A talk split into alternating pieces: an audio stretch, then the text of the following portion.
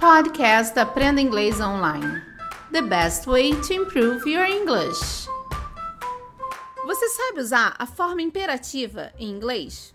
Eu sou a Teacher K, estamos começando mais um podcast do Cambly. E hoje vamos falar exatamente disso, de como montar a estrutura de uma frase na forma imperativa em inglês. Você que ainda não criou um perfil no Cambly, vai lá, crie esse perfil agora no mês de dezembro, que o Cambly está com um presentão maravilhoso para você.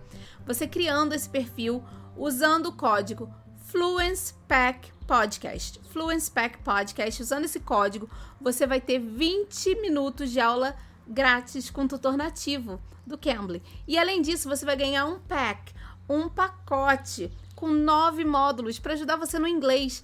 Então, esse módulo vai te ajudar para entrevista, se você quiser aprender, né, ter dicas de como fazer essa entrevista em inglês, de como estudar exercícios mesmo para você fazer fórum. Tem muita coisa legal lá nesses módulos. Então, vale a pena adquirir esse pacote, tá joia? Então, use esse código Fluence Pack Podcast. E aí você vai aproveitar isso no mês de dezembro, tá bom? Então vamos falar com o tutor Morgan do Cambly, que ele vai ajudar a gente a construir e fazer frases na forma imperativa em inglês. Vamos ouvir? So, how are you today? I'm good, and you? I'm doing well. What is your name? Okay, I am Teacher Ka. What's your name? My name is Morgan. Nice to meet you, Morgan. Where nice are you from? To meet you too. I'm from the state of Kentucky in the United States in America. Okay. Morgan, can you help us out with some explanation of the imperative form of the verbs in English for us, please? Of course. So, to break down an imperative, it's very similar to an infinitive. And honestly, with grammar, you don't need to understand all of the names and titles of the different parts of speech. The most important is just to understand what they are. So, I will give you some examples of what an imperative is. Many times we might consider them as a command. So, something like come here or sit down, these would be considered imperatives. So, similar to another part of speech called an infinitive, which is just a normal verb, like to know.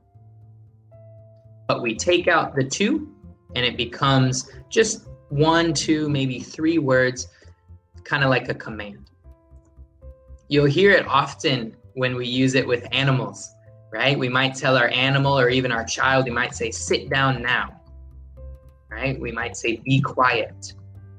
So it's a full sentence, even without this word to.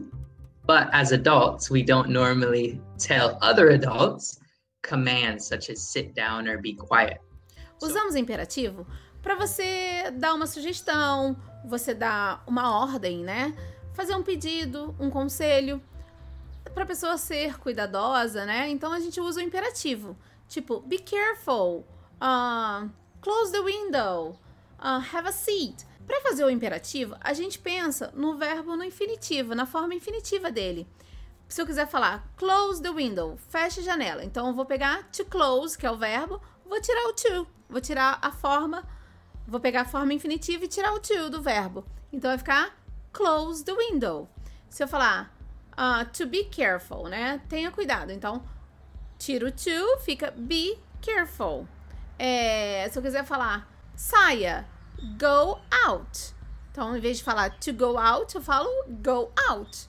Eu tiro o to da forma infinitiva do verbo. So many times in English, in order to put ourselves in the situation, we'll use a word. And that word is let's. And we use this especially because Americans do not like to be forward. We like to do something called beating around the bush. And what that is, we do not like to be direct. We like to be as friendly as possible because we do not want to offend anyone. So we use this word let's in sentences to put ourselves in the situation. So it is not a command, but we're saying, why don't we do this? So instead of saying sit down, we might say, let's sit down. And of course, let's being the contraction for let us sit down. And we'll use this for different things.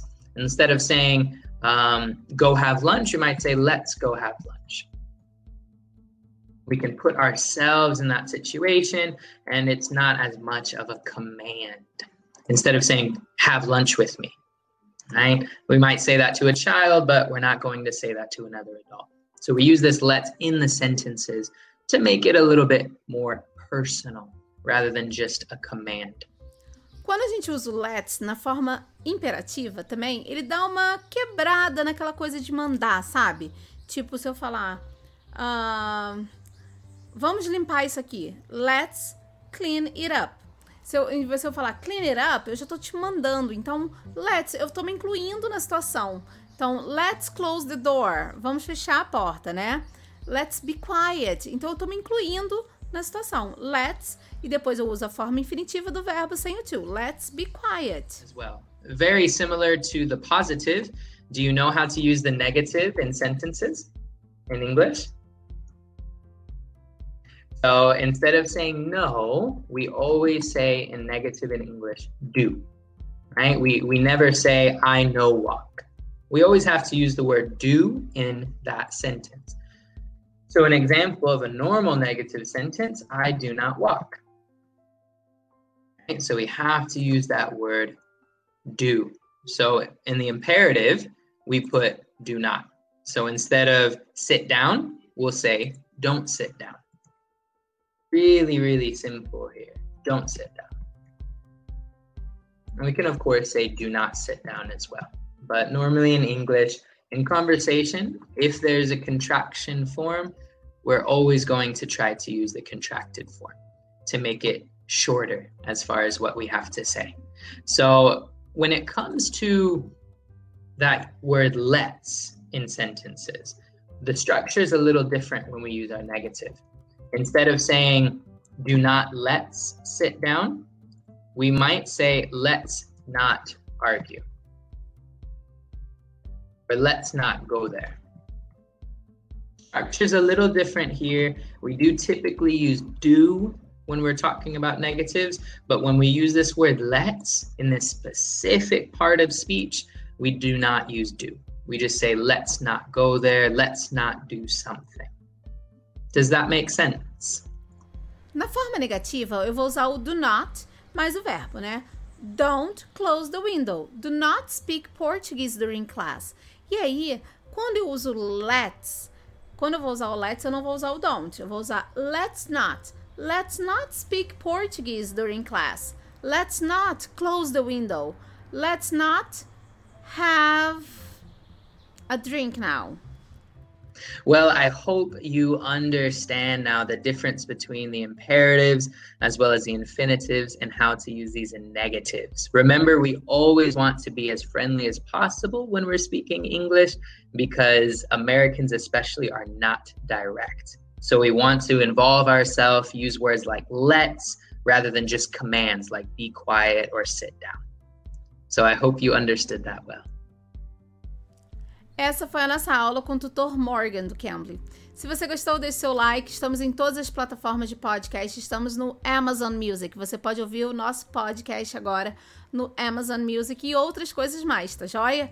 E olha, não se esqueça, estamos no Cambly Brasil. Se você ainda não foi no nosso canal do YouTube no Cambly Brasil, vai lá, ative as notificações para vocês receberem sempre as nossas atualizações. Tá joia? Eu sou a Teacher K. Espero vocês aqui no próximo episódio. Bye bye, guys. Take care. You can. You can be.